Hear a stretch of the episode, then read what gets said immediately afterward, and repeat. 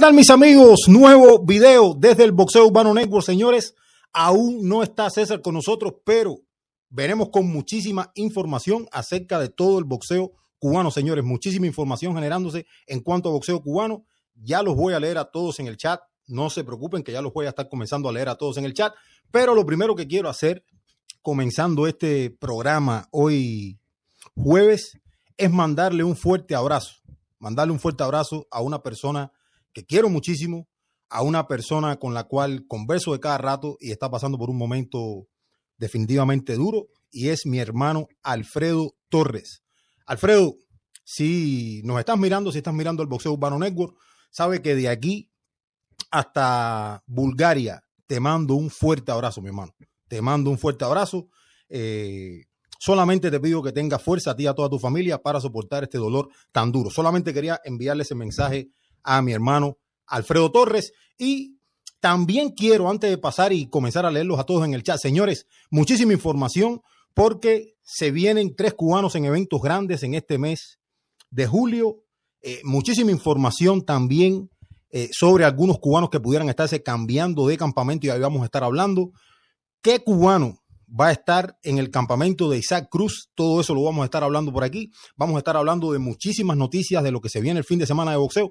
Así que quédese, abróchese los cinturones, que vamos a hablar muchísimo de boxeo, tenemos muchísima información y hoy voy a poder leerlos a todos y probablemente en la segunda hora del programa abra las líneas para el que quiera dar su opinión acerca de lo que se viene el mes de julio, acerca de lo que ha sido los primeros seis meses del 2023 para el boxeo cubano. Yo creo que va a tener la posibilidad de hacerlo hoy porque vamos a estar entonces abriendo las líneas un poquito más tarde.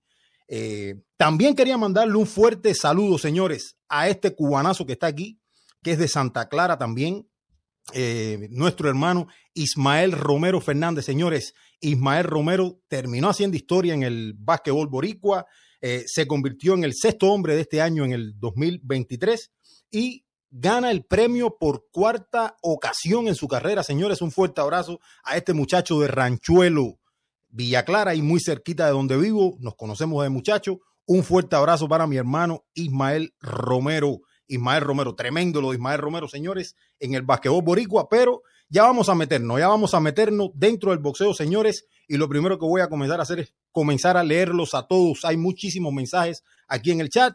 Eh, por aquí nos saluda nuestro hermano Harold Cruz. Saludos, hermano, un abrazo. Por aquí Harold Cruz de nuevo, por aquí andamos. Qué bueno, qué bueno. Harold Cruz, saludo campeón desde Cuba. Por aquí nos saluda Fidel Macías también, saludos. Nuestro hermano Camarón Tiburón nos dice saludos, raza. Aquí andamos en Culiacán, Sinaloa. Acabamos de bajar la sierra. Tremendo lo de Camarón Tiburón. Por aquí nos dice nuestro hermano Marvin Antonio Lira León. Presiento que ya está de regreso el gran César Cedas.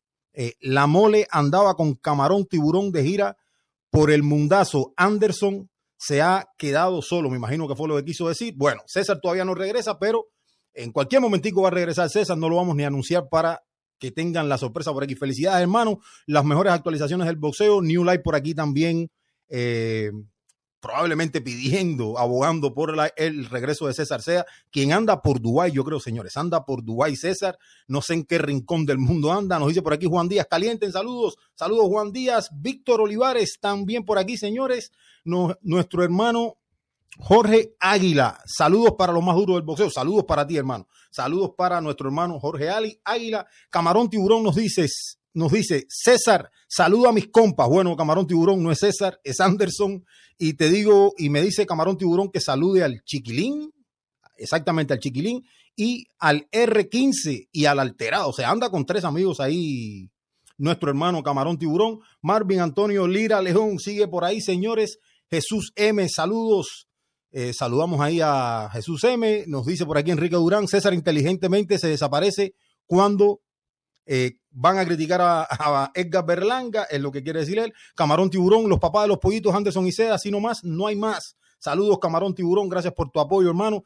Vamos a seguirnos, vamos a seguirnos suscribiendo, vamos a seguirle dando like al video, señores, porque ya vengo con muchísima información en cuanto a boxeo se refiere, señores. Muchísima información generándose en cuanto a boxeo. Por aquí nos saluda Lucitani Montero Montero. Saludos de República Dominicana. Mira que vengo con dos muy buenas informaciones para el boxeo dominicano. Por aquí nos saluda Camarón Tiburón. ¿Vas a abrir las líneas, Gran Anderson? Sí, voy a abrir las líneas hoy, Camarón Tiburón. Por aquí nos dice José Antonio Rojas, eh, miembro del canal. Un fuerte abrazo, nuestro hermano eh, José Antonio Rojas. Por aquí nos dice también eh, Elio Rivas Rodríguez. Saludos, Anderson. Buenas tardes. Excelente comunicador, actualizando las noticias del boxeo cubano y mundial. Sí, en eso andamos. Por aquí nos saluda también TikTok, Team Tóxicos, Team Tóxicos, Fuego en la casa, siempre activo desde West Palm Beach, desde el trabajo, desde donde sea, o sea que nos está mirando por ahí. Eh, Team Tóxicos, por aquí nos saluda también Héctor Jiménez, saludo desde Cuba, los mejores, gracias, no, los mejores son ustedes que están ahí siempre mirándonos. Señores, yo como siempre quiero mandarle un fuerte abrazo a todos, eh, agradecerles por tomar de su tiempo para estar pendiente de lo que hacemos desde aquí, desde el Boxeo Urbano Network, que al final del día esto nos regocija muchísimo, esto nos llena eh, de muchísima felicidad, porque al final del día eh, nosotros no somos nada sin que ustedes estén ahí sentados mirando nuestros videos, mirando nuestras opiniones y sobre todas las cosas interactuando, que yo creo que al final del día eso es lo más importante. Al final del día eso es lo más importante, pero vamos a comenzar ya, señores, creo que los leía casi todos, ahorita van a seguir llegando mensajes en el chat, pero muchísima información generándose, señores, muchísima información generándose. Y la primera, la primera es que Subriel Matías estuvo pautado para, o estaba pautado, tentativamente se había anunciado la pelea de Subriel Matías contra Sergei Lipinets. Señores, ahora la Federación Internacional de Boxeo ha pedido a Subriel Matías que enfrente a su mandatorio, señores, a su mandatorio por la Federación Internacional de Boxeo. Esto vamos a ver cómo se, cómo se desarrolla. Eh, vamos a ver si finalmente termina enfrentando Subriel Matías a Chahom Ergachev o en su efecto el rival que ya tenía pautado, Sergei Lipinets. Aquí está sucediendo algo bien interesante. Yo creo que la Federación Internacional de Boxeo le está pidiendo a Subriel Matías y su equipo que le muestre si definitivamente hay un contrato firmado para la pelea con Sergei Lipinets. En su defecto pudiera estar enfrentando a Chajón Ergachev. Ergachev es, es uno de los clasificados altos, es el que viene en la cola y disponible para enfrentar a, Subriel Matías, que de, yo creo que de cualquier manera es una, cualquiera de los dos son grandes peleas. Yo creo que el Gachev está viviendo un mejor momento boxístico, pero creo que Subriel está alto para los dos. Yo creo que la pelea contra Lipinets le aportaría un ex campeón mundial, eh, obviamente eh, un ex contendor al título mundial como Lipinets, un muy buen boxeador, ha enfrentado muy buenos boxeadores, pero el momento boxístico yo creo que le pertenece al Gachev.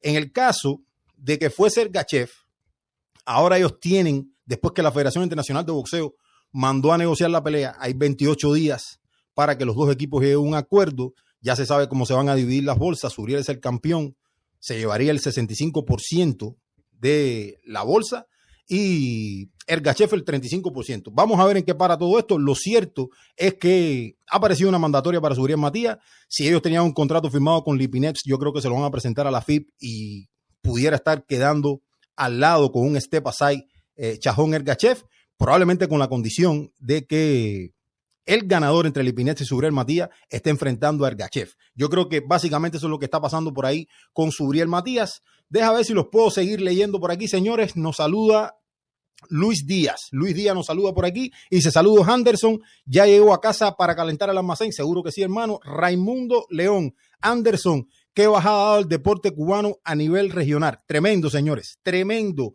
Y y lo que falta. El sistema deportivo cubano eh, está en un momento probablemente en el punto más bajo en toda la historia y obviamente yo creo que es un reflejo de lo que está pasando, lo que está viviendo la sociedad cubana a día de hoy. Yo creo que para nadie es un secreto.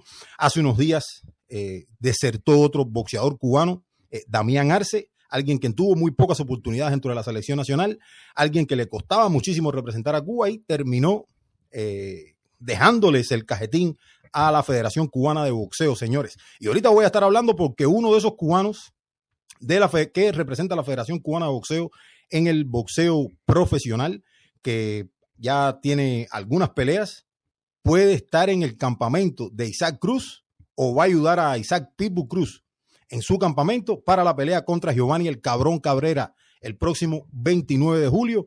Eh, todos saben que Pitbull va a estar ahí en el, en el co-main event de Spencer Crawford y hay un cubano que boxea bajo el estandarte publicitario de, de la Federación Cubana de Boxeo que va a estar ayudando a Isaac Cruz en ese campamento. Ahorita vamos a estar hablando de eso. Nos dice por aquí nuestro hermano Héctor L. Tapia Bermúdez. Bendiciones y saludos, Tim Boricúa. Sí, señores, eh, Tim Boricúa, César no está aquí, pero eh, bueno, por aquí entró. Miren quién llegó por aquí. César Seda. César los saluda a todos de sus vacaciones, recargando baterías para regresar junto a mi hermano Anderson, los mejores de esta pendeja. Eso dice César Seda. Nos dice por aquí Luisito Rodríguez, saludos familia, saludos Luisito, un fuerte abrazo. Nos dice por aquí nuestro hermano Mirto Barceló. Coño, mira Mirto. Mirto, fuerte abrazo, bro. ¿Cómo tú andas? ¿Cómo andas, Mirto? Ahí estaba, señores, eh, Mirto Barceló, alguien que casi siempre pasa por aquí también y nos saluda. Señores, eh, otro peleador, en este caso eh, dominicano, peleador dominicano, Michel Rivera, señores. Michel Rivera eh, ha terminado la suspensión de Michel Rivera. Recordemos que hace algún tiempo dio positivo Michel Rivera y eh, ya quedó libre, ya, ya está libre de sanción. Pero hay una novedad también en el caso de Michel Rivera y es que ha cambiado de campamento. Sabemos que Michel Rivera trabajaba, señores. Michel Rivera trabajaba con Hernán Cancedo en el área de la Florida se muda de campamento y ahora va a ser compañero de gimnasio, compañero de establo del peso ligero alto clasificado también, Germain Ortiz. O sea, van a comenzar a trabajar juntos. Germain Ortiz, eh, un peleador que en el último año ha tenido grandes presentaciones. Michelle Rivera lo va a comenzar a acompañar en el establo. Eh, el nuevo entrenador de Michelle Rivera, señores, el nuevo entrenador de Michelle Rivera será Rocky González. Rocky González, o sea que van a tener ahora en ese gimnasio un par de muy buenos peleadores de la división de las 135 libras, como todo el mundo sabe. Dio positivo Michelle Rivera en, después de su última presentación contra Frank Martin, eh, una pelea donde yo creo que perdió de manera clara Michelle Rivera, donde después de la pelea se comenzaron a suceder noticias e información de que algo no había estado bien durante el campamento de Michelle Rivera y yo creo que por ahí eso termina validándose ahora después de que termina la suspensión y Michelle Rivera se muda de campamento, o sea, ya no va a estar más con Hernán, Caicedo. Hernán Caicedo, como todos lo saben, es el, el entrenador de Luis Kong Ortiz eh, y de muchísimos otros peleadores que de alguna manera ha sido un coach bastante exitoso, sobre todo con Luis Ortiz, quien no ha logrado llegar a ser campeón mundial, pero ha hecho una carrera de las más sólidas de todos los heavyweight a día de hoy en todo el boxeo. O sea, que yo creo que es un muy buen entrenador Hernán, Caicedo. Ahora, eh, siempre hay que velar por lo que el peleador necesita. Si no es el lugar correcto o sintió Michelle Rivera que no es el lugar correcto, bueno, yo creo que moverse no tiene nada, no tiene nada de malo. Simplemente está buscando la comodidad. Yo creo que con Germán Ortiz ahí le puede comenzar a ir mucho mejor a Michelle Rivera también. Yo creo que cambian los aires, se muda a otro lugar y por ahí le puede estar yendo muy bien a Michelle Rivera, señores, quien eh, ya terminó su sanción. Por aquí nos saluda también, por aquí nos saluda también el Chucky original, Munguía Benavides, nos dice, nos dice Munguía Benavides, al parecer, señores, al parecer, esa pelea se puede dar. Ahora, qué tan cerca o qué tan lejos, no lo sabemos. La verdad, complicado, pero eh, yo creo que, que, hay una intención marcada del Team Benavides de ir a buscar a, de ir a buscar a Jaime Munguía. Esa es la realidad. Ahora, ¿qué tanto puedan negociar la pelea? ¿Qué tanto se pueda llegar a un puerto seguro? Eso está por ver, pero yo creo que las intenciones están, al menos del lado del team Benavides. Por aquí nos dice eh, Roberto Ávila, eh, César está de tour. Sí, señores, César está de tour. Por aquí nos saluda Marco Antonio de la, Marco Antonio de la Torre Pinzón. Saludos al Boxeo Urbano Network. Saludos, Copy. Fuerte abrazo, hermano. Fuerte abrazo al mismísimo Copicentro. Nos dice Raimundo León, César se fue a Las Vegas y se fumó y se fumó la pipa de la paz. No, chico, no sé. Yo creo que, yo creo que César no anda en Las Vegas. Yo creo que César no anda en Las Vegas. Yasmani Mena, saludos Anderson. Bueno, señores, saludos a todos los que se están conectando por ahí. Como le decía, ya hablamos de Subriel Matías, hablamos de eh, Michelle Rivera. Y hay alguien que va a regresar este fin de semana, señores. Eh, va a regresar este fin de semana, señores. Ahí lo tienen, Jared Anderson. Probablemente a día de hoy el prospecto número uno en todo el peso heavyweight. Eh, Jarre Anderson, 14 y 0. 14 y 0, 14 nocaos, récord perfecto para Jarre Anderson. Va a estar enfrentando a un ex campeón mundial, fue ex campeón mundial por allá por 2016. Eh, Charles Martin, eh, un peleador que, que incluso estaba leyendo un reportaje interesante. Decía que hace algunos años, durante un torneo amateur, hizo historia en el área de Toledo, Ohio. De ahí es nativo eh, Jared Anderson y va a estar eh, Charles Martin teniendo un reto grandísimo. Yo creo que es un gran reto también para Jared Anderson, pero creo que la juventud aquí se va a imponer. 23 años de edad, un peleador rápido, un peleador que tira muchísimo volumen, un peleador que posee poder en ambas manos como Jarre Anderson, contra un Charles Martin zurdo que lo vimos tener bastantes problemas. Yo creo que fue exitoso en, los primeros compases de la pelea, pero después tuvo bastantes problemas y terminó cayendo por nocaut ante Luis Ortiz. Después se recuperó, eh, terminó ganando por nocaut en cuatro asaltos eh, en su última presentación y va a un reto interesantísimo, Charles Martín. Yo creo que, eh, yo creo que sin lugar a dudas, sin lugar a dudas, Jarre Anderson debe estarse llevando la victoria. Esta va a ser una cartelera que va a ser transmitida por ESPN ESPN Plus en el peso pesado. No hay títulos importantes en juegos. Y Jarre Anderson, señores, Jared Anderson, señores, es favorito siete y medio a uno para derrotar a Charles Martin, señores. También en la cartelera, eh, yo creo que hay un muy buen duelo también de pesos pesados. Arlansbeck Magmudov contra Rafael Apecori. Yo creo que es una muy buena, yo creo que es una muy, un muy buen comer nivel entre dos pesos pesados. Obviamente, si pudiéramos llamarlo, es una cartelera que va por top rank eh, o va por ESPN, pero no es un evento eh, de tanta connotación. Ahora sí, regresa Jarre Anderson a su casa, Toledo, Ohio. Yo creo que eh, va a ser bueno para los fanáticos de Ohio ver a, uno de sus hijos regresar, un peleador de, como le decía, de 23 años, favorito, siete y medio a uno. Carga dinamita en ambas manos, un peleador rápido, tira muchísimo volumen, siempre sale a matar Jarre Anderson y pudiera estar metiendo en problemas a Charles Martin eh, bastante temprano en la pelea, aunque Charles Martin es un peleador zurdo, es un peleador que, tiene muchísima experiencia. Eh, como yo les decía, fue campeón mundial en 2016, un periodo bastante corto. Después perdió el título cuando Anthony Joshua lo noqueó en dos rounds. Pero es un peleador veterano, es un peleador que probablemente le pueda dar algo de problemas a Jarre Anderson, pero finalmente creo que Jarre Anderson se va a terminar deshaciendo de, de Charles Martin sin mayores contratiempos, señores. Sin mayores contratiempos. Eso es lo que se viene en el main event de eh, Top Rank por ESPN este fin de semana. Yo creo que este fin de semana no hay mucho boxeo. Yo creo que esto es de lo más importante que hay. Y los voy a seguir leyendo aquí en el chat, señores. Los voy a seguir leyendo aquí en el chat. Los voy a seguir leyendo aquí en el chat. Nos dice, deja ver nos dice por aquí. Deja, deja ver. Ajá. Nos dice por aquí Marco Antonio de la Torre Marco Antonio de la Torre Pinzón. No creo que se dé Munguía Benavides. No me gustaría, me gustaría más que Berlanga Munguía. Esto es lo que vende, la rivalidad. Ya no existe buscar a otros niveles y la venta está garantizada. Bueno, esa es la opinión de Marco Antonio de la Torre Pinzón. Por aquí nos saluda nuestro hermano Boxing. Saludos familias. Por aquí nos saluda Marco Antonio de la Torre Pinzón. Está saludando por ahí a Boxing. Camarón Tiburón. Así es el gran copy. Bueno, señores, comienzan los comentarios a volar. Abimael Lugo, saludos familia. Eh, bueno, Enrique Durán. Vamos a ver qué nos dice Enrique Durán por aquí. Vamos a ver qué nos dice Enrique Durán por aquí.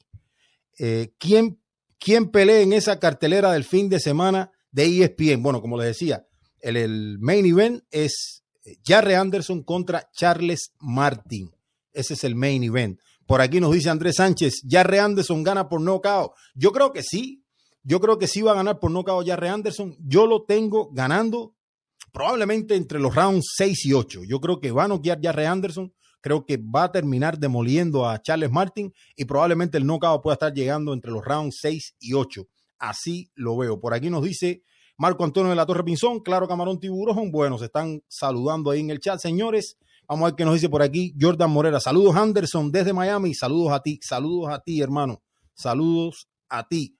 Nos dice por aquí César. Vamos a ver qué dice nuestro hermano César. Saludos, mi copy. Regreso bien pronto aquí en el Boxeo Urbano. Ustedes son, ustedes 100% y un poquito más que siempre bienvenido. Le está dando la bienvenida a César. Ahí, copy lo sabe. Eso no. Camarón Tiburón nos dice por aquí. El Pitbull es el que va a traer a la raza la pelea de Spence y Crawford. Eso es así. Ese es el papel de Isaac Cruz en esa cartelera. Sin dudas, ese es el papel de Isaac Cruz en esa cartelera. Eh, Isaac Cruz va a atrapar a la fanaticada mexicana para que le ponga para que le ponga la vista a ese evento. Eso, eso es así. Por eso está ahí Isaac Cruz contra Giovanni el Cabrón Cabrera. Por aquí nos dice eh, Andresito Sánchez, saludos Copy y César está están saludándose todos ahí, señores. Marco Antonio la Torre Pinzón, claro, César, seguro. Señores, no se vayan porque voy a comenzar a abrir las líneas en la segunda hora del programa. Voy a abrir las líneas. Si alguien quiere entrar y quiere dar su parecido, quiere decir su criterio, lo que sea, vamos a estar abriendo las líneas porque se están sucediendo eh, muchísimas informaciones en cuanto a boxeo cubano y nosotros las vamos a estar discutiendo por aquí. Se viene un mes de julio interesantísimo, señores. Se viene un mes de julio interesantísimo. Tres cubanos en carteleras de alto nivel. ¿Y qué quiero decir con esto? Joel B. Gómez, por tercera ocasión en televisión nacional. Interesante. Después de 13, 14 meses de inactividad. Vamos a estar hablando de eso. El 15 de julio, un debut que toda la fanaticada del boxeo cubano ha esperado. Y es el de Andy Cruz contra Juan Carlos Burgos. Y cerrando el mes de julio, y, señores, estoy hablando de grandes peleas para el boxeo cubano, ¿no? y Ramírez defendiendo en Japón como come y event de Fulton y Naoya Inoue.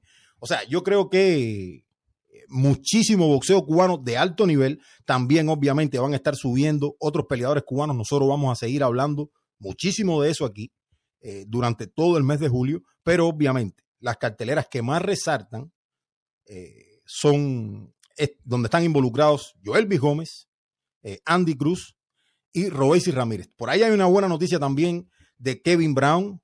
Bueno, no, no quiero tomar partido, no sé si, si será bueno o mala, pero es, es algo que se está generando en cuanto a información, en cuanto a Kevin Brown, señores. Vamos a estar hablando de eso también en un ratico. Y también tenemos otras informaciones eh, tenemos muchísimo movimiento hoy aquí en el Boxeo Urbano Network. No se vayan, señores. No se vayan, señores, que los voy a seguir leyendo por aquí. Los voy a seguir leyendo por aquí. Deja ver qué dice. Deja ver qué dice. Deja ver qué dice aquí Mirto Barceló.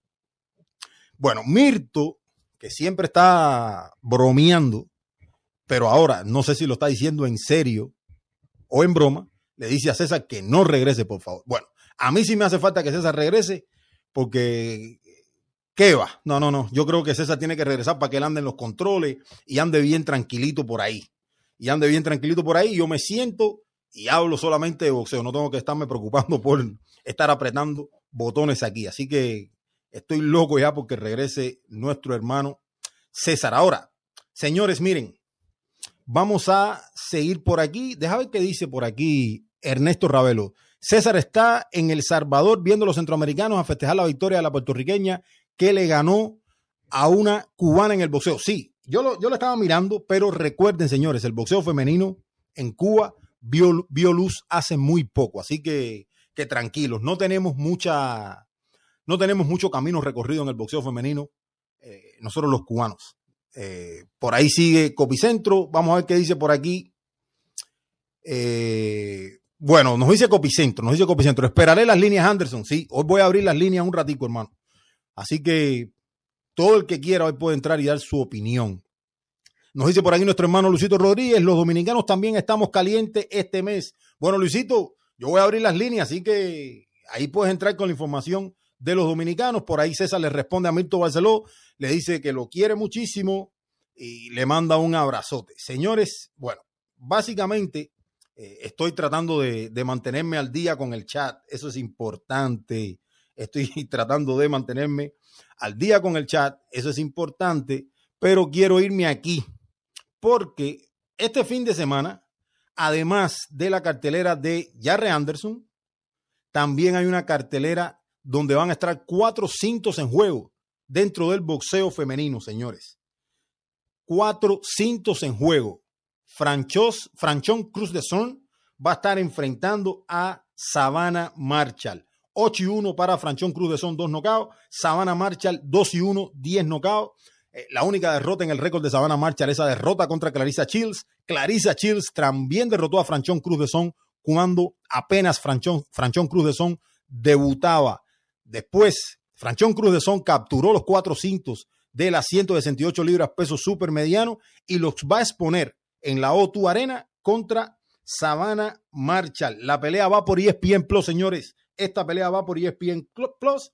En juego están los cintos, todos los cintos de eh, Franchón Cruz de Son. Eh, tres y medio a uno es favorita la retadora Savannah Marshall y yo creo que va a ser una muy buena pelea. A mí me encantó la pelea de Savannah Marshall contra Clarissa Chills. Yo creo que Franchón Cruz de Son es una peleadora con menos habilidades, pero es una peleadora que va al frente, que busca y que sale a morir. Bueno, en el boxeo femenino casi siempre estas peleas son matar o morir y yo creo que en ese sentido van Savannah Marshall y Franchón Cruz de Son por esos cuatro cintos por el título indiscutido en las 168 libras. Eso será el sábado desde el Reino Unido en una cartelera que será transmitida por ESPN Plus, señores. Así que vamos a estar pendientes. No hay mucho boxeo fin de semana, no hay mucho boxeo de calibre, eh, no hay mucho boxeo de eh, boxeadores conocidos, pero para los hardcore fans del boxeo, yo creo que esta es una muy buena eh, pelea, es una muy buena cartelera, sobre todo la exposición del boxeo femenino allá en el Reino Unido.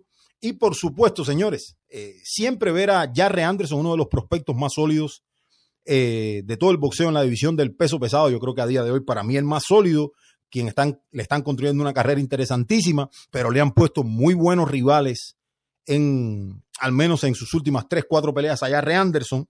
Pues recuerdo su pelea con Jerry Forrest, que es un bastante buen oponente. Ahora Llegó Charles Martin, aunque llegó de reemplazo, pero yo creo que es un muy buen, muy buen oponente para el momento de la carrera donde está eh, Jarre Anderson. Y eso siempre es bueno por, ponerlo en contexto. 23 años, 14, no, 14 victorias, 14 nocaos. Yo creo que va en pleno ascenso y yo espero que probablemente en un par de años Jarre Anderson esté eh, probablemente asaltando el top de la división. Una noticia, mira que se me olvidaba, es que por aquí el profesor Ismael Sala nos había dicho que Chen Lee y Joe Joyce eh, iban a enfrentarse en una revancha. Tentativamente, la primera fecha que se manejó fue el 2 de septiembre, pero acabo de leer hace un rato que la pelea está pautada para el 23 de septiembre en el Reino Unido. Señores, 23 de septiembre, la revancha entre Joe Joyce y Chen Lee.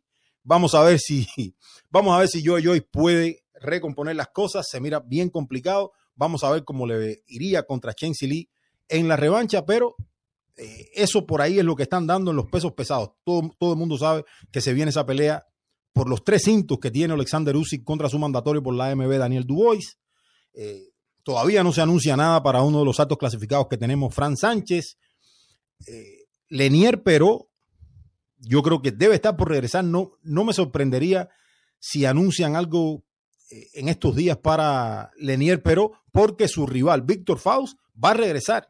Va a regresar dentro de poco en la cartelera de Spence Crawford. Ya el, peleador, Víctor Faust, que fue noqueado por Lenier pero va a regresar. O sea que yo creo que, que por ahí en cualquier momentico deben estar anunciando algo para Lenier pero que lo vi trabajando por la mañana en el gimnasio a Lenier Peró allá con Junieski González en, Miami. Parece que está en Miami Lenier Peró y estaba trabajando ya metido en el gimnasio con eh, Junieski de Monster González, quien eh, yo creo que por ahí eh, probablemente le llegue alguna que otra oportunidad también a alguien que siempre sale a morir en el caso de Junieski de Monster González. Señores, eh, los vuelvo y los vuelvo a leer. Nos dice por aquí nuestro hermano César Seda, mi gente, dedito para arriba. Sí, señores. Sí, señores, que ahorita venimos con toda la información, venimos con toda la información del boxeo cubano, señores. Veremos con toda la información del boxeo cubano, señores. Por aquí nos dice Camarón Tiburón, que se ha sabido del desmadre y la novela de Canelo, Charlo y Benavides. Hermano, eh, yo creo que estamos en el mismo lugar, simplemente generándose información de lado y lado, pero yo creo que todos los caminos conducen a una pelea de Saúl Álvarez contra Charlo. Eso es lo que yo creo está en el horizonte, al menos la primera pelea de ese contrato de tres, en la cual probablemente se habla de 100 millones en el contrato, pero algunas fuentes están ubicando un pago cerca de los 40 millones para Canelo en esa primera pelea del contrato, tentativamente contra Germán Charlo. Y, hoy estaba mirando un video yo, ¿no? Bien, bien cómico, porque es un video hace algún tiempo. Estaban hablando, no sé si fue en Instagram, en alguna red social, eh, Germán Charlo y Demetrius Andrade estaban diciéndose cosas de ida y vuelta. Y en una de esas, Germán Charlo dijo, eh, ¿por qué en 168? Porque estaban hablando de hacer la pelea. ¿Por qué en 168? Yo nunca he peleado ahí. Bueno, y ahora llega la pelea con Saúl Álvarez y el nombre que más suena es el nombre de Germán Charlo en 168 libras, eh, peleador que lleva dos años fuera del deporte y campeón mundial por el Consejo Mundial de Boxeo en las 160 libras. Lleva dos años sin pelear, no le han apretado las tuercas. Mauricio Sulaimán no, no ha hecho ni, ni no ha dicho ni media palabra con respecto a ese cinto del Consejo Mundial de Boxeo 160 libras, del cual Carlos Adames es el campeón interino y también los está llamando a todos en 60 y en 68. Anda loco Carlos Adames también. Nos dice por aquí, nos dice por aquí Luis Díaz, César, ¿qué clase de razón tenías con Morel? Ya se está haciendo realidad tu pronóstico. Nadie quiere pelear con él. Ya veremos a Robesi cuando regrese qué va a pasar. Señores, y Robesi, eh, vi un par de entrevistas de Robesi Ramírez hoy en la mañana. Robesi Ramírez fue duro con Mauricio el Bronco Lara con respecto a toda aquella situación que se sucedió en el Reino Unido cuando Mauricio Lara llegó allá para enfrentar a, a Leewood, obviamente. Eh, un Robesi desinhibido, un Robesi que, que dice las cosas, las llama por su nombre y obviamente siempre va a vertir su opinión en ese sentido. La entrevista está en el canal de No Puede Jugar Boxeo Ernesto Amador ahí lo pueden ver, pero en una entrevista de Jorge Ebro también abrió fuego contra algunos integrantes o algunos, eh, algunos efectivos del campamento de Luis Alberto López. Y escuchen lo que voy a decir. No fue con Luis Alberto Venado López. De Luis Alberto Venado López dijo Royce Ramírez, lo respeto muchísimo. Yo respeto muchísimo al Venado López. Ahora, algunas personas o efectivos que trabajan en el campamento de Luis Alberto Venado López, Robesi les puso el dedo. Dígase Memo Heredia y no nombró el nombre de, uno de los managers de eh, Luis Alberto El Venado López, pero también le mandó fuego cruzado a Robesi Ramírez, siempre desinhibido, siempre diciendo las cosas por el centro del plato, eh, tirando a 96 millas, tipo Arok Chapman, Robesi Ramírez, pero eh, eso con relación a lo que dijo Robesi en, en el sentido ¿no? de los dos peleadores mexicanos, eh, Luis Alberto Venado López, campeón, Mauricio de Bronco Lara, ex campeón. Obviamente se mira en el horizonte una pelea entre Venado y Robesi. En ese sentido, ahora, deportivamente, se vio un Robesi Ramírez tranquilo, tomando de su preparación con calma. Eh, me gustan las sensaciones que, que me dejó Robesi, bien calmado, eh, hablando sin, mucha prisa, eh, obviamente. Yo creo que no es, a ver, la primera defensa siempre deja sensaciones, ¿no? Pero yo creo que es un obstáculo totalmente accesible para Royce Ramírez por el nivel al que está boxeando ahora mismo el peleador cubano. Y sin, sin menospreciar a Satoshi Chimizu, creo que Royce Ramírez está claro de que este es un escalón que tiene que pasar para después ir por las peleas grandes. Incluso habló, lo que hemos dicho muchísimo aquí también, de una defensa en Miami, que yo creo que sería el punto culminante de Royce y Ramírez. Ahora, vamos a ver qué es lo que tiene la compañía y qué es lo que, qué es lo que está en el horizonte para Royce y Ramírez. Ahorita vamos a estar hablando de eso, señores. Ahorita vamos a estar hablando de eso. Nos dice por aquí camarón tiburón. Más al rato entro yo al link para deleitarlos con mi sabiduría de boxeo. Así mismo es camarón. Ahorita vamos a poner el link aquí, hermano. Ahorita vamos a poner el link aquí. Nos dice por aquí al Simon eh, Edwin de los Santos se ve muy bien y dijo que entrenó para 15 rounds. Es un gran peleador, Edwin de los Santos. Esa es una pelea que me gusta. Esa es una pelea que no me voy a perder. Como va a estar subiendo Joel La Joya Gómez ese día, yo voy a estar eh, al menos el, las tres peleas de la parte principal de Showtime. Me refiero a Joel B. Gómez, Marquis Taylor, Joseph Adorno contra Edwin de los Santos y Roy Villa, Jaron Ennis. Todas esas las vamos a estar relatando por aquí, señores. Las vamos a estar relatando por aquí, así que ya ustedes saben, nos saluda alguien que siempre está en nuestros directos, Sandra Campos. Saludos, muchos saludos a Sandra Campos. Un saludo hasta México. Youmer Águila, saludos Anderson. Ayer estaba por tu tierra, estaba en Yakima. Coño, hermano, pero para la próxima me avisas y por ahí vemos qué hacemos. Ahí yo estaba tranquilo aquí en la casa. Nos dice por aquí Olidia, Robes es un boxeador que siempre tiene plena confianza en sí mismo. Sí, señor. Sí, señor.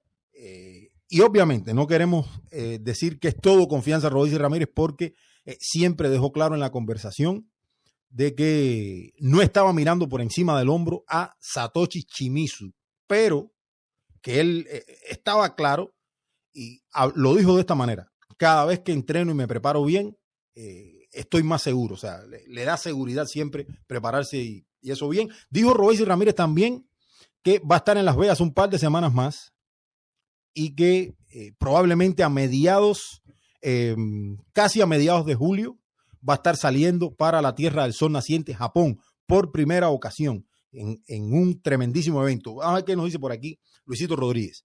Eh, esa pelea es dinamita. Acuérdate, Adorno no marca las 135 libras desde el 2019. Ese es un punto interesante. Ese es un punto interesante porque las últimas peleas de Adorno han sido en 140 libras.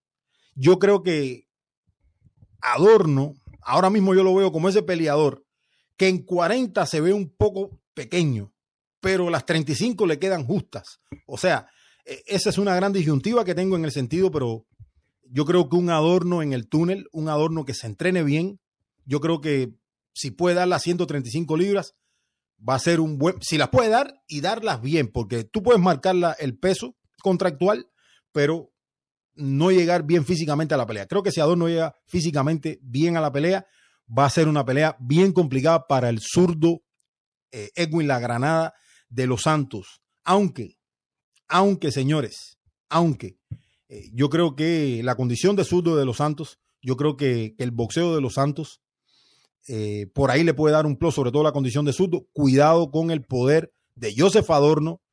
Eh, en 135 libras se va a ver más grande, se puede complicar bastante de los Santos. Me intriga esa pelea en extremo. Esa pelea me intriga en extremo. Edwin de los Santos, Joseph Adorno y obviamente Roy Villa, quien ahora sí ha hecho un campamento con todas las de la ley, según ha declarado él y su campamento, enfrentando a Jaron Butsenis, compañero de establo del nuestro, de Andy Cruz. Nos dice por aquí Alfredo Limonta. Saludos desde Italia, Anderson. Siempre un placer, siempre un placer sentir el boxeo urbano. Seguro que sí, hermano. Gracias, muchísimas gracias. Muchísimas gracias. Yo creo que me voy a quedar sin batería. Yo creo que me voy a quedar sin batería hoy, señores. Creo que me voy a quedar sin batería hoy, pero bueno, aquí estamos, aquí estamos. Bueno, señores, este mes de julio, como yo les decía, va a ser un mes de muchísima actividad para el boxeo cubano. Un mes de muchísima actividad para el boxeo cubano. Eh, ahí tienen eh, al menos eh, Joel B. Gómez el 8 de julio, Robesi Ramírez el 25 de julio y Andy Cruz el esperado debut el 15 de julio en Detroit, Michigan, señores. Y probablemente sea movido Andy Cruz eh, del spot que tenía la cartelera, porque Montana Love, señores, Montana Love sale por lesión, iba a estar enfrentando a Richard Hitchings en 140 libras, iba a ser el co-main event, y esa pelea está pospuesta ahora mismo. O sea, que probablemente pueda estar subiendo Andy en, en, en el horario, en como come y ven de ese evento. Me disculpen, señores. Me disculpen, señores. Déjame. Creo que necesito tomar un poquito de. Entonces, lo que les decía es que puede estar subiendo Andy al, al event o de pronto ellos puedan anunciar quién va a estar como come event, pero por el momento parece que puede ser Andy Cruz. No estoy asegurando nada, pero parece que puede ser Andy Cruz quien va a estar enfrentando a Juan Carlos Burgos. Ahora, vamos aquí, vamos aquí, abriendo la cartelera, señores, del 8 de julio. Eh, Joel B. Gómez. Joel B. Gómez, 6-0, 5 nocaos, 25 años de edad, peleador oriundo de La Habana, Cuba. Tercera vez en televisión nacional. Joel B. Gómez va a estar enfrentando a un muy buen peleador como Marquis Taylor. Yo creo que eh, es interesantísimo ver a Gómez regresar después de, de 13 meses. Es uno de los peleadores más queridos por toda la afición cubana. Eh, Gómez lo dijo bien claro, lo dijo bien claro, lo pueden leer en el comunicado de prensa de eh, Premier Boxing Champions y Showtime. Así mismo lo declaró Gómez. Si acabó la espera, estoy emocionado de volver al ruedo. Estoy agradecido con mi equipo de trabajo y con Premier Boxing Champion por traerme de vuelta. Dice que se siente bien Joel B. Gómez, que ha tenido muy buen campamento entrenando con Joe Gusen. Y esto es algo que yo quiero ver también, ¿no? Es algo que quiero ver también porque la última pelea de Gómez eh, tuvo al profesor Ismael Sala en su rincón, de ahí se va a Los Ángeles a trabajar con Gusen, pero no ha tenido una pelea, porque aquella pelea contra Jason Empanada Rosario se cayó y Gómez no ha podido eh, subir estando con Gusen en la esquina. Esa es una de las cosas que quiero ver también, qué tanto pudo haber mordiado Gusen eh, algunos detallitos por ahí que debió haber ajustado o que tiene que ajustar Joel. Gómez. A mí me gustaría ver un Joel B. Gómez al menos eh, trabajando, trabajando, eh, tratar de mantenerse ocupado, tratar de seguir con esa explosividad, usando bien los, los los ganchos. Ese Joel B. Gómez que trabaja detrás de su jab, que se tome las cosas con calma. No me gustaría ver un Joel B. Gómez desesperado. Yo creo que esta es una pelea que desde el punto del matchmaking, desde el punto de vista del matchmaking, es una pelea hecha para Joel B. Gómez. Marquis, Taylor puede boxear, pero Marquis Taylor no es un pegador. Yo creo que, Gómez tiene que trabajar, tiene que construir y tiene que hacer prevalecer entonces su poder, pero desde el boxeo, pero desde los fundamentos, tomarse las cosas con calma, lleva 13, 14 meses fuera. Yo creo que esa debe ser la mentalidad, eso es lo que debe poner en despliegue Joel. Gómez, al menos en ese sentido. Pero, como yo se los decía, desde el matchmaking creo que es una pelea hecha para Joel. Gómez. Ahora, vamos a estar pendiente de la ejecución. Vamos a estar pendiente de la ejecución. Vamos a ver cómo se ve. Vamos a ver si, si muestra mucho ring ross. Eh, vamos a ver si no muestra desespero, porque recuerden, cuando debutó en 2021 contra Clay Collar, se vio un Joel B. Fallando mucho. Noqueó a Collar en un round, es cierto, pero eh, en esos pasajes eh, falló bastante. A mí me gustaría ver un Joel B. Gómez en ese sentido un poco más mesurado. Contra Cota vimos un Gómez más mesurado, pero que básicamente le terminó faltando consistencia eh, desde el punto de vista boxístico. Incluso cuando Gómez comenzó a trabajar detrás de su jab y comenzó a ejecutar, yo creo que se vio muchísimo mejor. Más allá de que le ganó a Cota los 10 rounds. Yo creo que en eso, en eso no hay discusión. En eso no hay discusión. Pero si hay puntos aquí que mirar en la ejecución de Gómez. Trece meses de inactividad, ver cómo se ve con Gusen desde la esquina, cómo ha sido todo este tiempo trabajando, un Gómez que, ya, gracias a Dios, está libre de lesiones. Hay, muchos factores que ver, pero si a mí me preguntan cómo ves esta pelea, yo te digo, desde el punto de vista del matchmaking, yo creo que es una pelea hecha para Joel B. Gómez. Marquis Taylor, en el boxeo, todos los boxeadores tienen oportunidades, y no digo que no, pero la parte fuerte, la fortaleza de Marquis Taylor probablemente no es pegar, probablemente sea boxear, pero no es un pegador. Yo creo que eso le va a abrir el diapasón a Gómez para que Gómez, eh, más allá de ser consistente, más allá de que se mantenga trabajando en su plan, pueda arriesgar y pueda eh, en algún momento de la pelea ir a por él. Y, yo creo que fue una muy buena elección del equipo de Gómez, un peleado con buen récord, un peleador que viene con racha de victorias, pero es un peleador no solamente accesible, sino es un peleador que, que no, es un, no es un pegador. Y a mí, desde el punto de vista de matchmaking, creo que está bien. Ahora, tiene que superarlo, tiene que materializarlo Joel B. Gómez, Joel B. Gómez sobre el entarimado. Señores, los comienzo a leer por aquí. Los comienzo a leer por aquí. Déjame leerlos por aquí. Bueno, vamos a ver qué nos dice por aquí. Víctor Oliveras. Víctor Oliveras. Virgil Ortiz, cao del 7 al 12. Señores, sí, Virgil Ortiz, el 8 de julio. Nosotros vamos a estar haciendo la previa por aquí también. Va a estar enfrentando a Imantas Estañonis, señores. Virgil e Imantas Estañonis. Por aquí, Carlos Alberto Martínez Juaneros. Bendiciones, don Omar. Excelente programa. Espero con ansias tu próximo concierto. Saludo, Carlito. Saludo, hermano. Al Simons. Michelle Rivera tiene nuevo entrenador. Sí, lo decíamos por aquí, Rocky González. Y ya le quitaron la suspensión. Lo decíamos por aquí al principio del programa. Gracias al Simons por darle una noticia.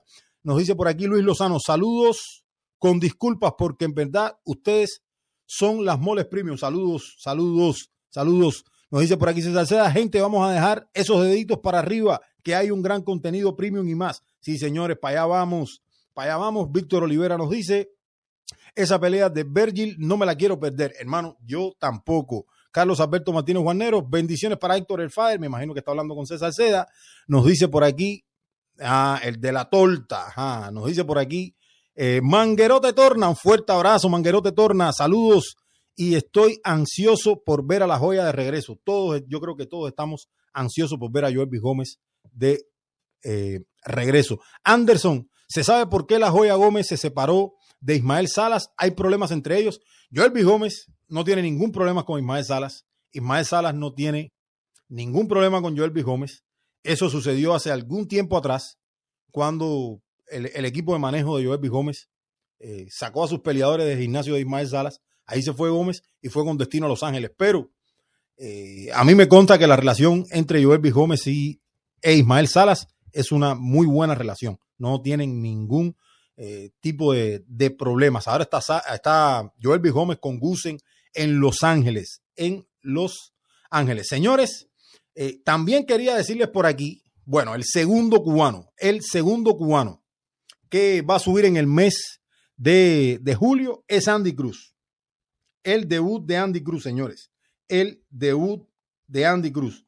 El esperado debut del peleador oriundo de la Atenas de Cuba, de Matanzas, eh, Andy Cruz. Va a estar enfrentando a un peleador mexicano de muchísima experiencia, Juan Carlos Burgos. Alguien quien en su última presentación eh, cayó derrotado ante Keshon Davis.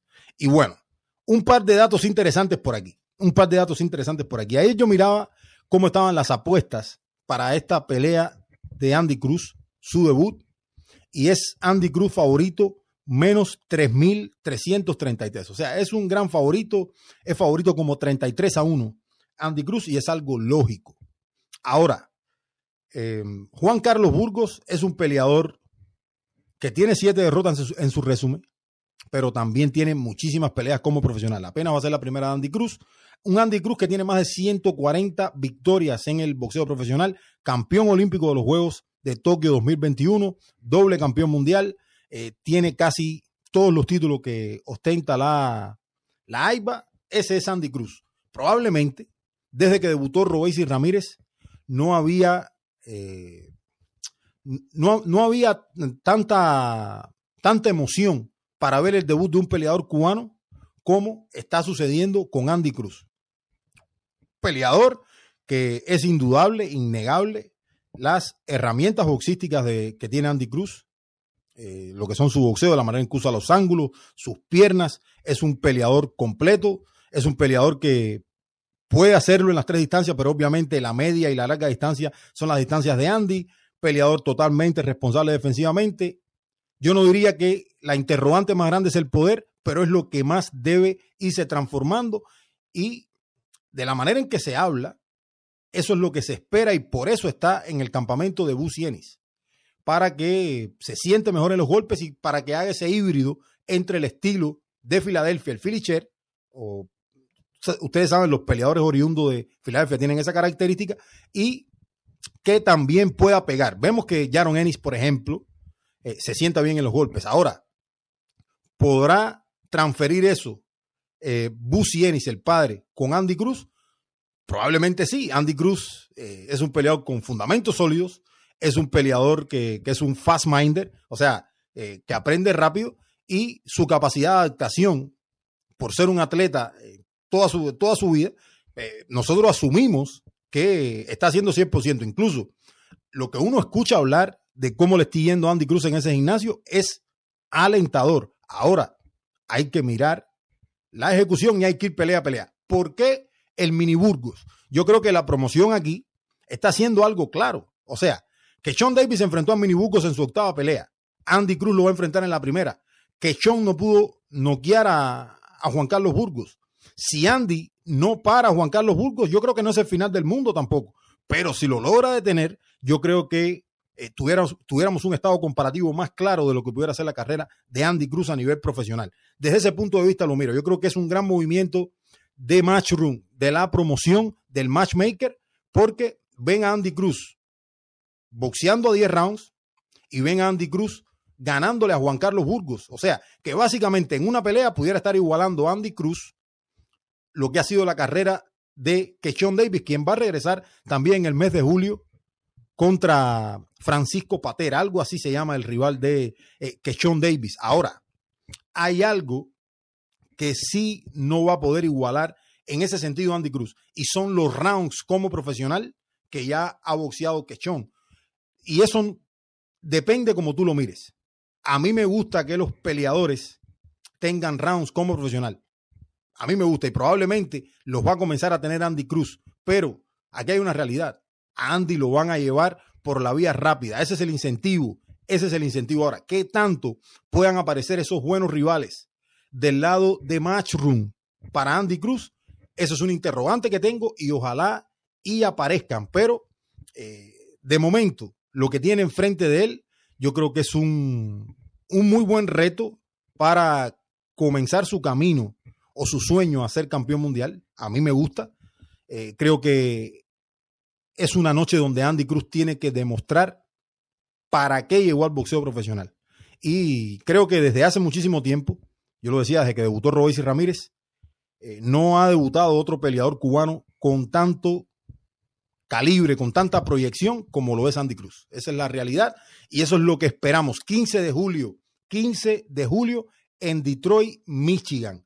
Y bueno, yo creo que si teníamos alguna duda de que estaba Andy Cruz listo para tomar reto, yo creo que para muestra un botón. Eh, debutan muchísimos peleadores profesionales todas las semanas, en todas las latitudes. Y no todos pueden boxear con 10 rounds, eh, pueden debutar a 10 rounds y no todos pueden debutar contra un peleador que nunca ha sido parado y contra un peleador que tiene 44 peleas profesionales. Tiene 35, 7 y 2 empates el Mini Burgos. Yo creo que por donde quiera que lo mires, es un gran reto. Pero si Andy no lo para, no es el fin del mundo tampoco. Que Sean Davis con 8 peleas como profesional no lo paró. O sea, no es el fin del mundo. Ahora, aquí a mí me gustaría ver más la ejecución. Ir round a round, ver cómo se ve Andy Cruz, porque al final del día, eso es lo que nos va a poder situar. Eh, la victoria, yo creo que las apuestas lo dicen, ¿no? Es favorito 33 a 1, Andy Cruz. Ahora, la ejecución nos va a decir más que el resultado, cualquiera que sea el resultado. Yo creo que la ejecución nos va a decir más. Deja seguir leyendo por aquí. Ah, los amigos, nos dice, a ver qué nos dice Helio por aquí. Ah, bueno, este comentario ya lo leí. Nos dice Manguerote Tona, saludos, estoy ansioso por ver a la joya. Nos dice por aquí, Anderson, estás igual que Benavides padre, que se le agotó la batería. Hermano, yo digo la batería porque ahorita me quedo sin voz. nos dice por aquí Al Simons, ¿qué crees que Andy Cruz le pueda ganar a Shakur Stevenson? No, ahora mismo no. Ahora mismo la verdad, la verdad, ahora mismo no. Más allá de que haya dicho que Andy Cruz le gana a todos en el peso ligero, nosotros sabemos que no. Eh, nos dice por aquí, eh, en este momento, ¿no? En este momento, después que pasen 10, 15 peleas, bueno, eso es otra cosa, pero en 10, 15 peleas, Shakur probablemente ande en 140 o en 147 libras. Andy Cruz tiene que noquear para que tenga también eso encima de que Sean Davis. Sí, pero él era lo que yo decía ahorita. O sea, si Andy no lo puede noquear, no pasa nada, que Sean no lo noqueó ahora. Si Andy lo noquea, es un plus. Pero más que si lo noquea o no, la ejecución, cómo se ve Andy Cruz, el progreso, lo que han trabajado en el gimnasio, para mí al menos eso, eso me va a decir más. Si, que si lo puede noquear o no. Nos dice Camarón Tiburón. Luis Díaz, Morrel, ¿quién es carnal? Ay, mi ma Camarón, mira, te voy a decir una cosa, no empiece. No empieces, Camarón, no empiece, no empiece, no empiece. Nos dice por aquí Víctor Olivera, si pelean Andy Ruiz y Wilder, creo que uno de los dos sale, eh, pierde por nocaut, básicamente lo que quiere decir Víctor Olivera. Yo creo que sí, y yo creo que pueden noquear a Andy Ruiz. La verdad, yo creo que pueden noquear a Andy Ruiz. Incluso, yo leía, yo leía un par de, un par de artículos de peleadores que habían enfrentado a ambos boxeadores. Y me refiero a Cris Arriola y a Luis Ortiz. Y ambos, cuando le mencionaron la pelea entre Andy Ruiz Jr.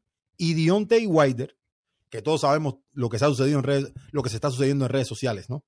Eh, Wilder ofreciendo de la pelea, que le habían ofrecido muchísimo dinero, eh, Andy Ruiz y el papá de Andy Ruiz que, que no van a agarrar el 30% de la bolsa y, todo lo demás, todo eso, todo ese back and forth que yo creo que básicamente están marinando la pelea. Ambos decían que Deontay Wilder eh, puede noquear a Andy Ruiz. Ambos lo, dijo Chris Arriola, quien fue eh, el último en enfrentar a Andy Ruiz eh, antes de, de Luis Ortiz. Y Luis Ortiz dijo lo mismo, dijo, yo creo que lo yo creo que Deontay Wilder lo puede noquear. Yo creo que Deontay Wilder lo puede noquear.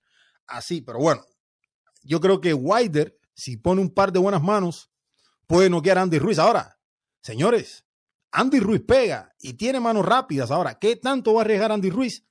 Esa es una de las incógnitas que tengo porque contra Luis Ortiz eh, lo vimos tratando de boxear a toda costa al mismísimo Andy Ruiz.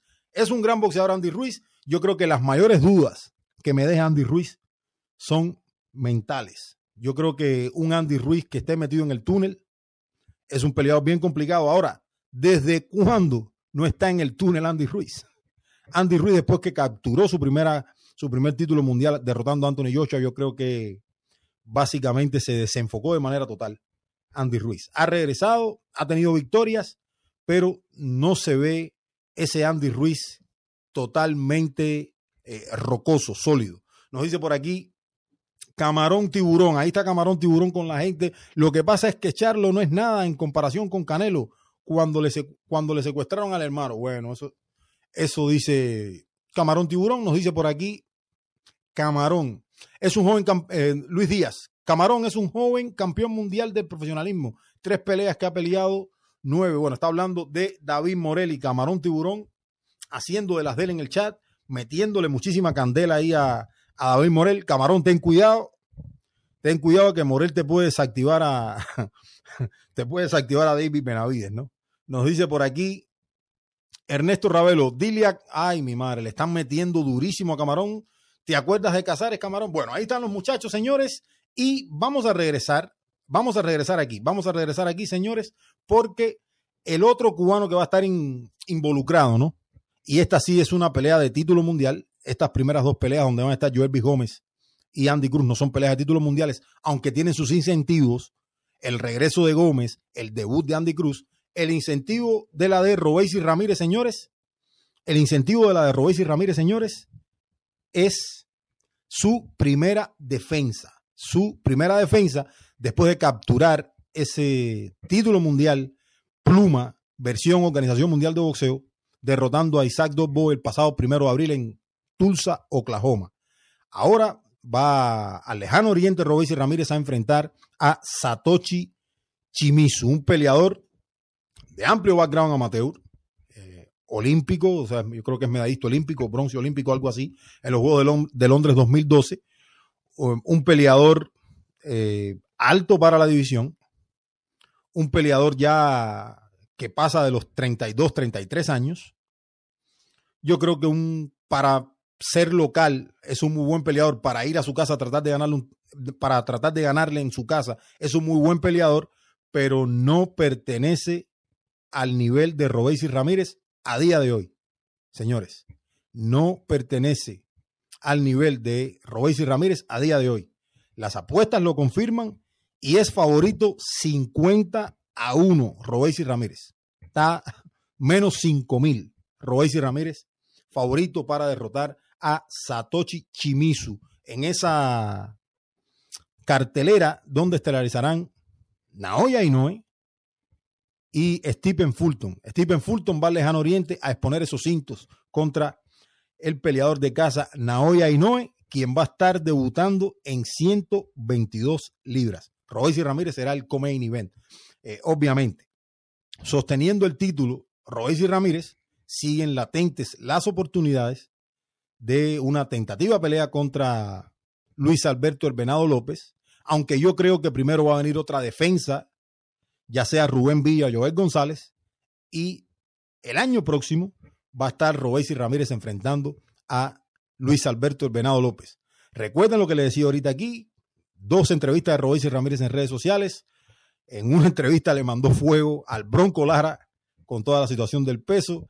En la otra entrevista, fuego también con el equipo, con el equipo del Venado López, no con Luis Alberto el Venado López. Pero bueno, básicamente, básicamente, estos tres jóvenes cubanos que tenemos aquí, estos tres jóvenes cubanos que tenemos aquí, van a estar, señores, van a estar eh, engrosando las grandes carteleras este próximo mes de julio.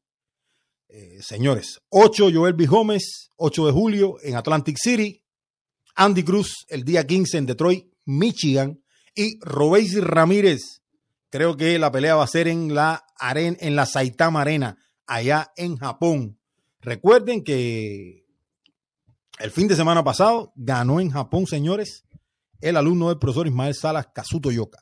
Kazuto Yoka eh, se coronó campeón mundial por sexta ocasión y campeón mundial en cuatro divisiones, Salón de la Fama viviente. Kazuto Yoka alumno del profesor Ismael Sala. Vamos a ver qué nos dice por aquí.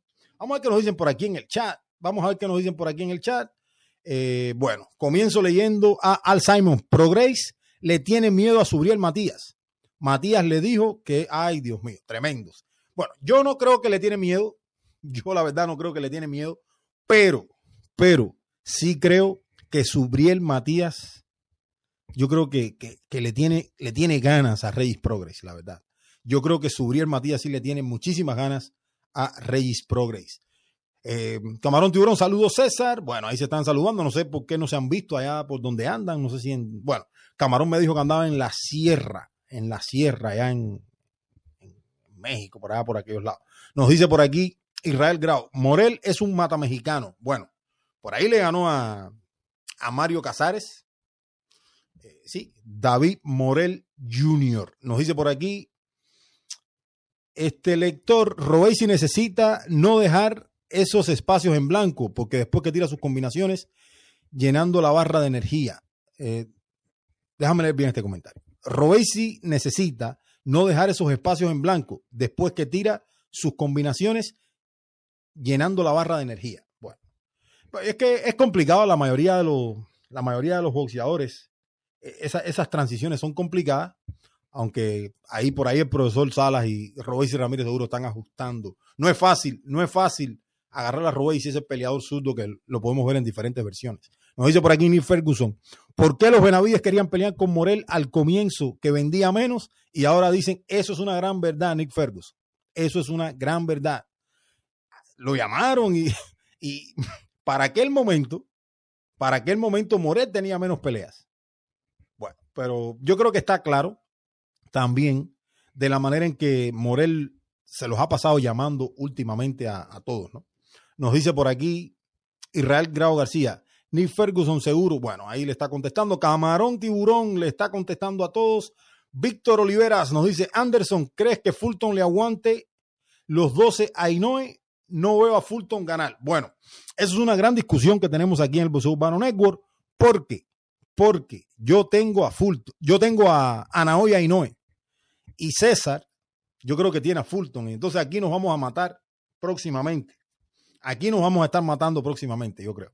Señores, eh, es uno de los mejores en el boxeo a la riposta. Robesi es bueno, yo creo. Robesi, mira, si hay un cubano, porque a veces uno escucha este adagio, ¿no?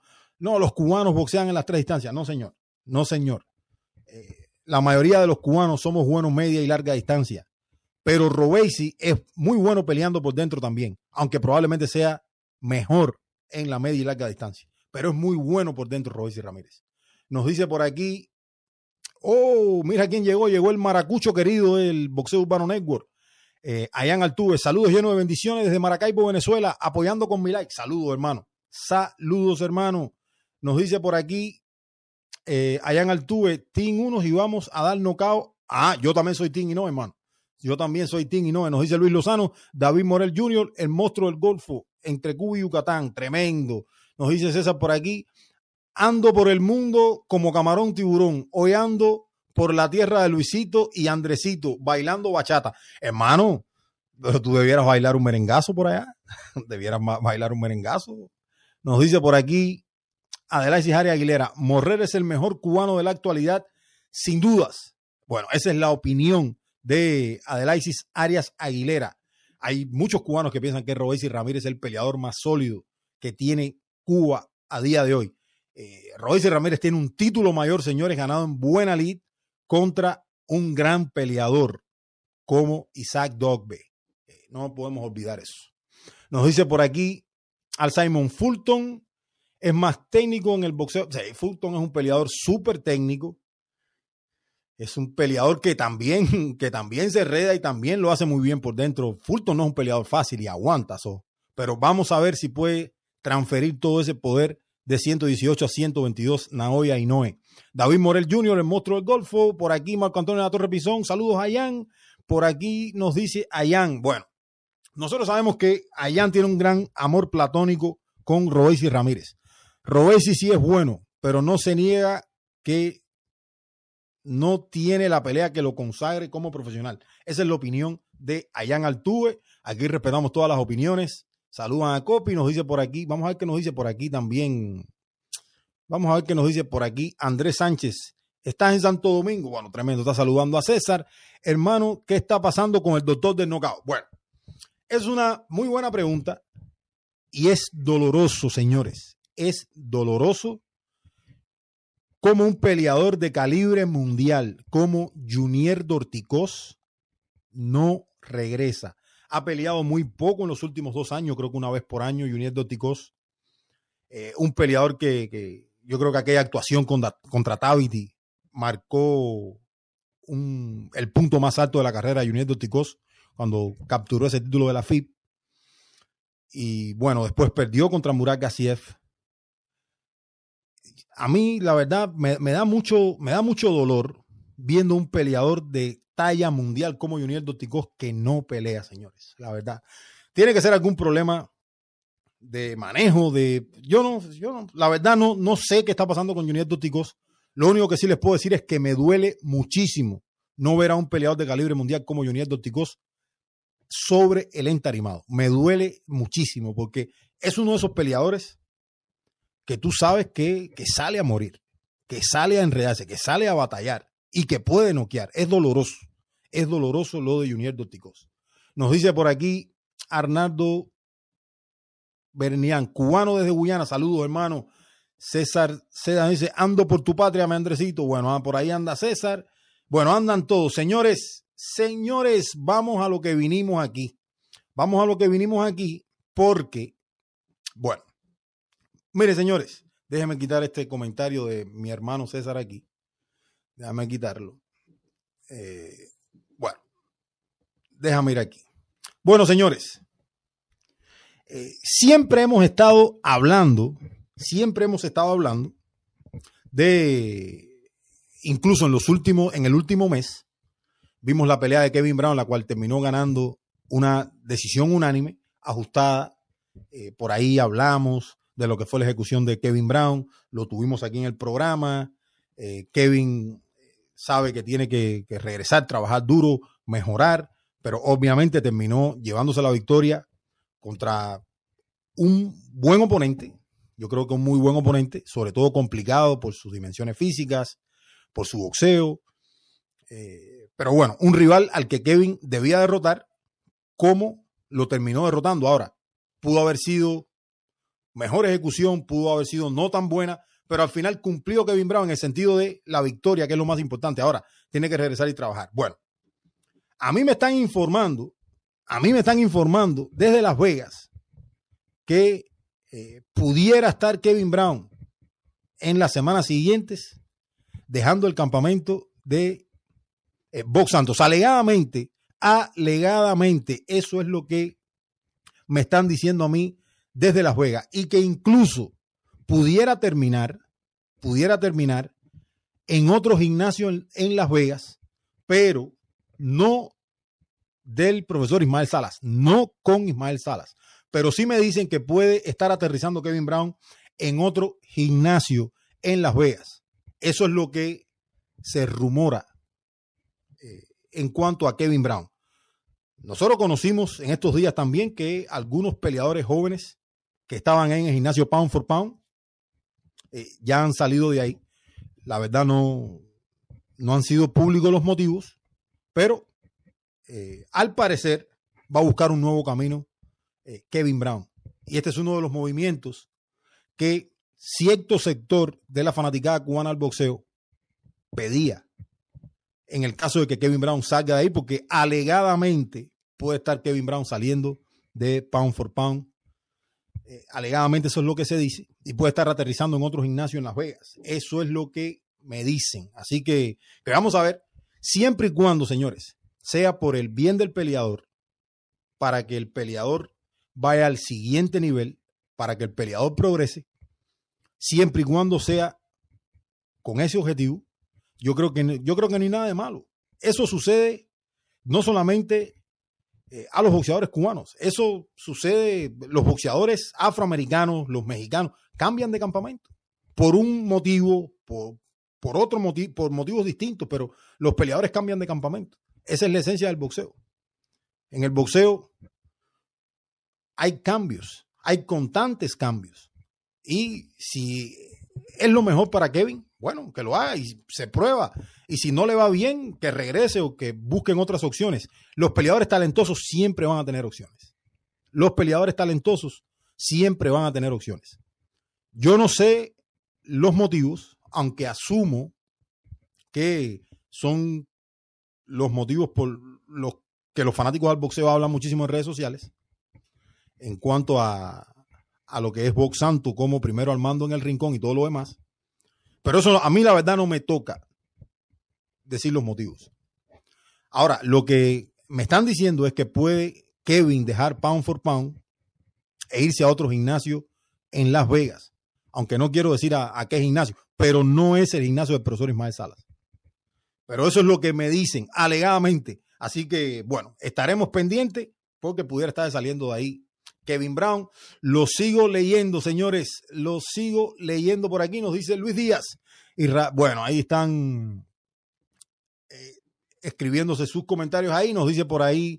Soy Tim Canelo. Nos dice por aquí César César. Yo apuesto. Oh, eh, mira lo que dice César aquí. Yo apuesto a que es con Jorge Capetillo. Bueno, eh, Capetillo está en Las Vegas. Pudiera ser.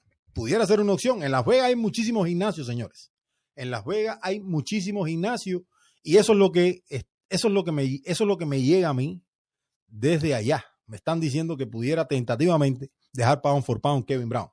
Eh, por aquí nos dice Israel Grau Sánchez. Ajá, se están respondiendo comentarios. Oscar Valdés cambió de esquina a Reynoso y eso que sí es la mejor versión fue con Manny Robles. Es, lo que hablo, o sea, no hay ningún problema, o sea, los peleadores pueden cambiar de esquina o no. Lo importante es que se vea el progreso del peleador. Incluso, eh, nosotros tenemos que entender una cosa también. Lo que le funciona a un peleador con cierto y determinado coach no quiere decir que otro peleador le vaya a funcionar con ese mismo coach. Por eso yo siempre eh, he estado reacio a veces a poner a todos los peleadores en un mismo lugar. Yo creo que los peleadores deben estar y obviamente ese trabajo le toca hacerlo a los manejadores, a, los que trabajan con los peleadores. Eso, eso le corresponde a ellos. Saber o determinar qué lugar es mejor para cada una de las, de las piezas que ellos tienen. Porque no siempre un entrenador funciona bien para dos boxeadores o para tres. Puede que sí, pero hay entrenadores que eh, encajan con ciertos y determinados boxeadores y hay entrenadores que, que, lo hacen con otros. Y yo creo que en ese sentido, eh, poner a, todos los peleadores que tú tienes en un mismo lugar, creo que a veces eh, no es la mejor opción. No porque no se pueda. Los peleadores pueden estar todos en un mismo lugar. Ahora, por lo que yo decía anteriormente. ¿no? Cada peleador tiene sus especificidades, cada peleador, cada peleador tiene su estilo, cada peleador tiene su mecánica, como cada entrenador tiene su forma de trabajar, su manera de trabajar, son mejores trabajando con peleadores con fundamento o son mejores con, trabajando con peleadores con determinados estilos. Eso depende mucho. Es lo que quiero decir. Nos dice por aquí Raimundo León, Charlo le gana a Canelo. Bueno, ahí lo dice. Bueno, un charlo, un charlo que tenga un gran campamento, un charlo que esté bien mentalmente y que llegue bien esa pelea, más allá de que va a ser su primera pelea en 68, le puede dar problemas a Canelo. Le puede dar muchos problemas a Canelo, sobre todo al último Canelo que hemos visto, al Canelo de Ryder, al, al, Canelo de Golovkin. Yo creo que le puede dar muchos problemas. Nos dice por aquí Arnaldo, Arnaldo Bernillán. La joya necesita pelear tres o cuatro veces por año para que pueda subir al primer nivel. Yo estoy de acuerdo con eso, señores. Yo estoy de acuerdo con ese comentario de Arnaldo Bernillán. Yo creo que sí. Yo creo que, y, y, no solamente la joya, señores. La verdad, no solamente la joya. Todos estos peleadores necesitan pelear, pelear y pelear. Y nosotros vemos a muchísimos peleadores cubanos activos, sobre todo en Miami, teniendo muchas peleas al año muchas peleas al año, pero también hay una cosa interesante que ver. ¿A qué nivel? Porque entendemos que un peleador que esté comenzando su carrera pelea mucho contra peleadores de no tan alto nivel, no hay problema. Está comenzando su carrera, está agarrando ritmo. Pero ya después que tú tienes construido un récord de 10 y 0, 2 y 0, hay, hay que comenzar a buscar esos rivales que te sumen. Y ese es el boxeo propiamente en sí. Ahora, hay peleadores talentosos que probablemente los puedas poner en la vía rápida. No hay ningún problema con eso porque esos peleadores talentosos también existen y también nosotros los tenemos en, dentro del boxeo cubano. Así que, bueno, señores, otra, porque hay noticias, señores, para comer y para llevar, señores. Hay noticias para comer y para llevar. Y es que a nosotros nos llega otra gran noticia. Y es que este muchacho que ustedes ven aquí, eh, nuestro amigo Pablo Vicente, ranqueado número 2 por el Consejo Mundial de Boxeo, un peleador que su último campamento lo hizo en el gimnasio de, del profesor Ismael Salas en Salas Boxing Academy. Bueno, señores, tengo entendido, me lo dicen eh, algunas fuentes de confianza, que Pablo Vicente va a hacer su próximo campamento en Panamá. No tengo claro los motivos por los cuales Pablo Vicente va a hacer su próximo campamento en Ciudad Panamá, donde ha hecho su carrera como boxeador Pablo Vicente.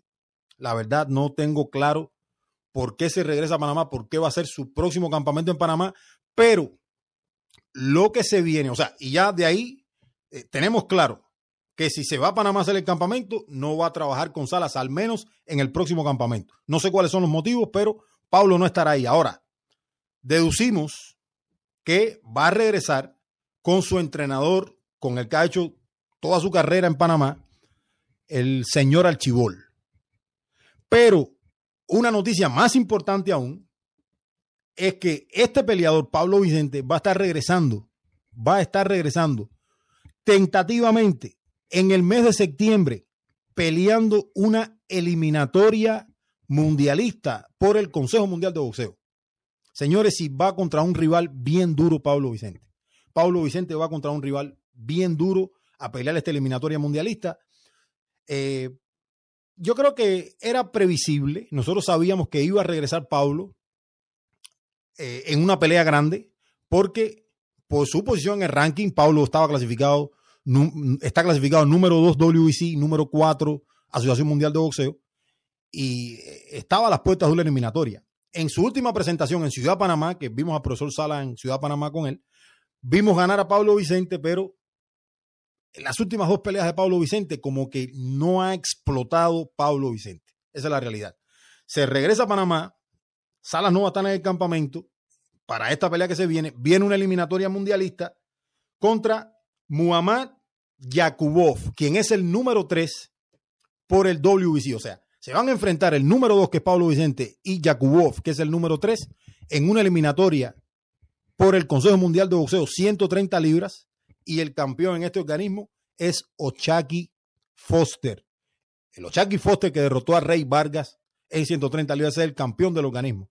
Y entonces va a pelear una eliminatoria Pablo Vicente para ver quién es el retador y quién desafía a Ochaki Foster por esos títulos, señores. Así que, que ya lo saben. Yo creo que hablábamos de la partida de Kevin Brown o de la posible partida de Kevin Brown de Pound for Pound y les estoy diciendo que al menos en este momento Pablo Vicente se va a hacer su campamento a Panamá. O sea que también se va de Salas Boxing Academy Pablo Vicente.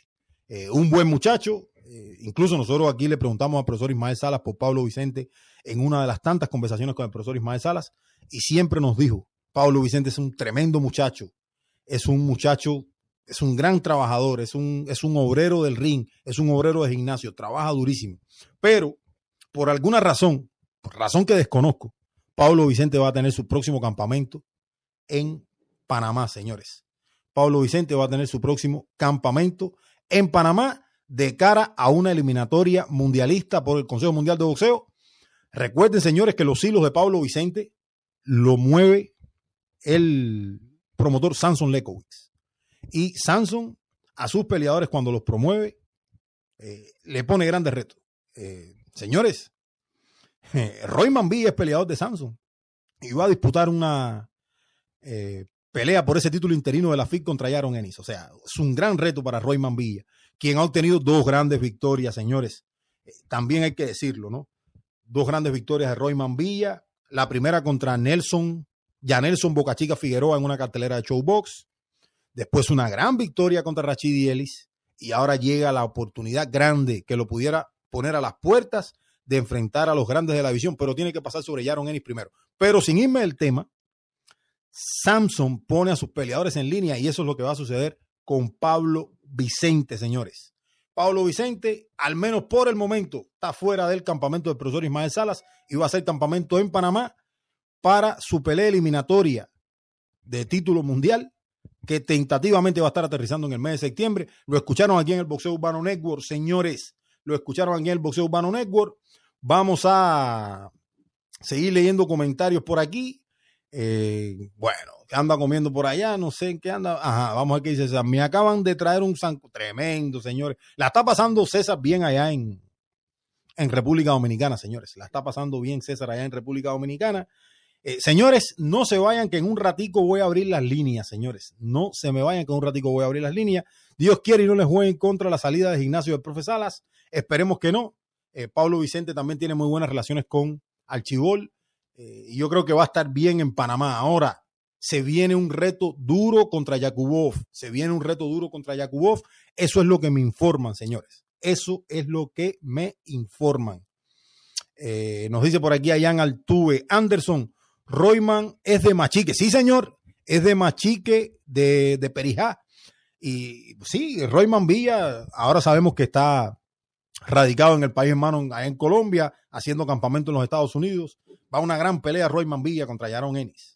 Nos dice por aquí Adelaide Arias, César, aprovecha y prueba la cerveza República, tremendo. Nos dice por aquí Sandy Hidalgo, saludos y bendiciones para todos.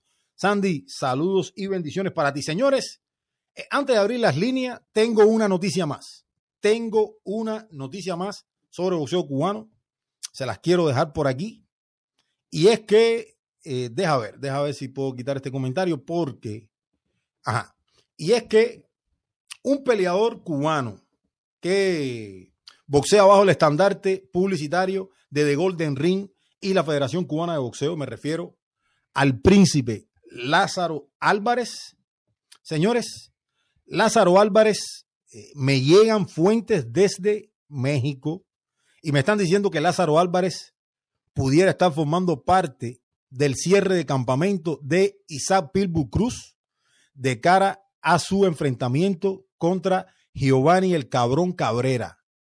Eh, si tú miras a Lázaro Álvarez y has visto pelear a Lázaro Álvarez, de alguna manera tiene mucha similitud, eh, me refiero en cuanto al alcance, en cuanto a, al boxeo, que también tiene Giovanni Cabrera. Y yo creo que por eso está, o yo creo que por eso pudiera Lazarito Álvarez, el príncipe, estar formando parte del campamento de Isaac Pitbull Cruz de cara a esa presentación con Giovanni el Cabrón Cabrera.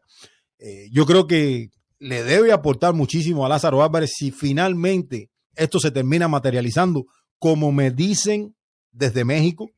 A mí me, lo están diciendo desde México, mis fuentes allá, me están diciendo que por ahí eh, va a estar, incluso me dijeron, Lázaro Álvarez va a estar en ese campamento hasta el 21 de julio. Y hace muchísimo sentido porque una semana después es la pelea, el 29 de julio. O sea que básicamente van a viajar una semana antes a Las Vegas. Eh, Isaac Pilbu Cruz su equipo. Lázaro Álvarez va a estar ahí hasta el día 21.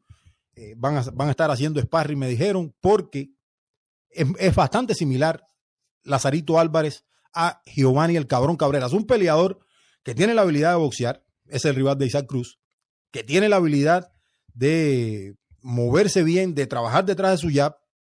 Es un peleador que no tiene mucho poder, Giovanni Cabrera, más allá de que lastimó muchísimo a Gay Flores en su última presentación.